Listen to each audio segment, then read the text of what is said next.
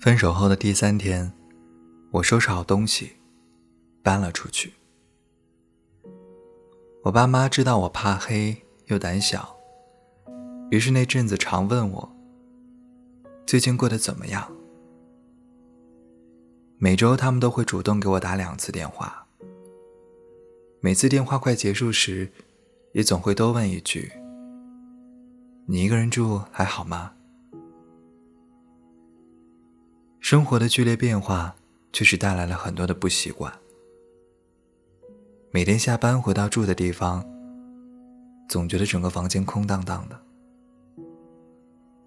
我常常要做很多事情，才能填补这种空荡荡。不知道你们有没有这种感受？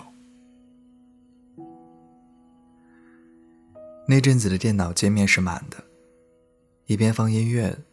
一边看游戏主播，一边打游戏的同时，一边处理剩余的工作内容。我其实也无法同时处理那么多的事情，经常顾此失彼。但忙不过来是一个人是最好的状态。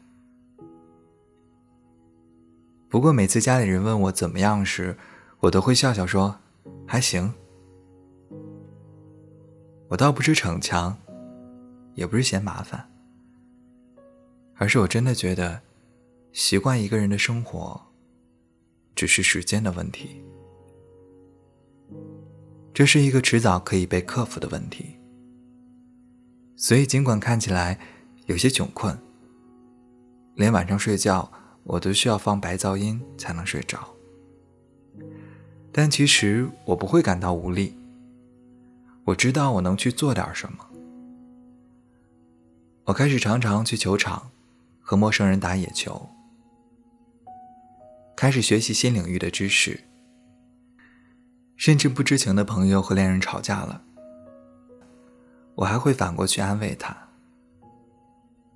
他好很多之后问我最近怎么样，我跟他说分手了，说自己一个人搬出来住，其他都还好。那个朋友认识我很多年。他知道我第一次在外面租房，自己一个人住的情景。那会儿我很讨厌黑漆漆的、没有动静的出租屋，于是每天晚上都会跑到家里楼下的网吧。即使那里充满了很讨厌的烟味儿，我也会待很长一阵子。甚至我对周围朋友租房时的建议都是，不要一个人住。于是，朋友他支支吾吾的问我：“你还好吗？没事吧？”我其实不知道怎么去回应这些关心。我当然不是真的没事儿，我还在努力适应如今的生活节奏。但类似的事情，在过去的生命里发生过很多次。高考时考砸。第一次被人提分手时，重要的人离世时，几十封简历没有一封回复时，被工作压到崩溃大哭时，这不是我第一次被生活丢到地上了。甚至这次被丢到地上时，我熟练的打了个滚儿，卸掉了一小部分的作用力。我知道怎样去分散注意力。知道怎样去慢慢适应，知道大概该怎样去熬。不过，我很难去跟我的朋友、我的家人解释，让他们明白，我是很狼狈了。但我对这份狼狈很熟悉，所以这阵子的生活对于我而言，不是纯粹的灰色，要比灰色复杂的多。在野球场打爆路人的时候，我是真的很快乐。但回到家里，很晚还是睡不着的时候，我也会叹口气，安慰到朋友，看他轻松一点时，我也会跟着轻松一点。但当朋友觉得我的感情太突然、太遗憾时，我也会跟着沉默。我有一天在听歌，看到一句评论是：“我已经不是六岁的小孩子了。”我没有最喜欢的颜色。这句话莫名有点戳中我。小的时候总能把问题回答的简单而直接。喜欢什么颜色？蓝色。长大后做什么？科学家。今天写什么日记？快乐的一天。但如果让现在的你回答上面三个问题，你可能会愣很久。因为成年人看到问题时，会想起自己过去所有的经历。所以，当跌落到谷底时，周围人又一次问我：“还好吗？”的时候，我也会闪过很多很多过去的时刻。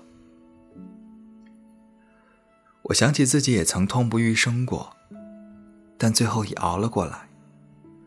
我想起自己也曾崩溃大哭过，但哭完那一刻，我觉得下一次击垮我的，一定是更难的事情。所以。我只会回复你一句：“还好了。”你们不用太担心我，甚至都不用提心吊胆的想要安慰我。如果我需要，我会跟你们说，像上次那样，我只是又跌倒了而已，我还是会爬上来的，或许还能比上次更快。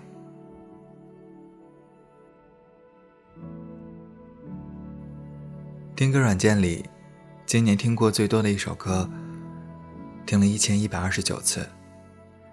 这是一首带有雨声的歌。三月份初，我每晚靠着它入睡。朋友听到一千一百二十九这个数字时，常常会对我投来一丝的心疼。一千一百二十九次听着很难熬，可折算下来，也不过是四十七个小时而已。两周后，慢慢习惯的我，也开始能够关掉音乐睡着。但即使我这么说了，朋友还是会对一千一百二十九耿耿于怀，常常试图安慰我，让我赶紧好好生活。我想说，成年人虽然没那么容易快乐，但他们真的也没那么容易被悲伤击垮。所以别太担心我，一千一百二十九。不是我被击垮的次数，一千一百二十九，是我努力去好好生活的次数。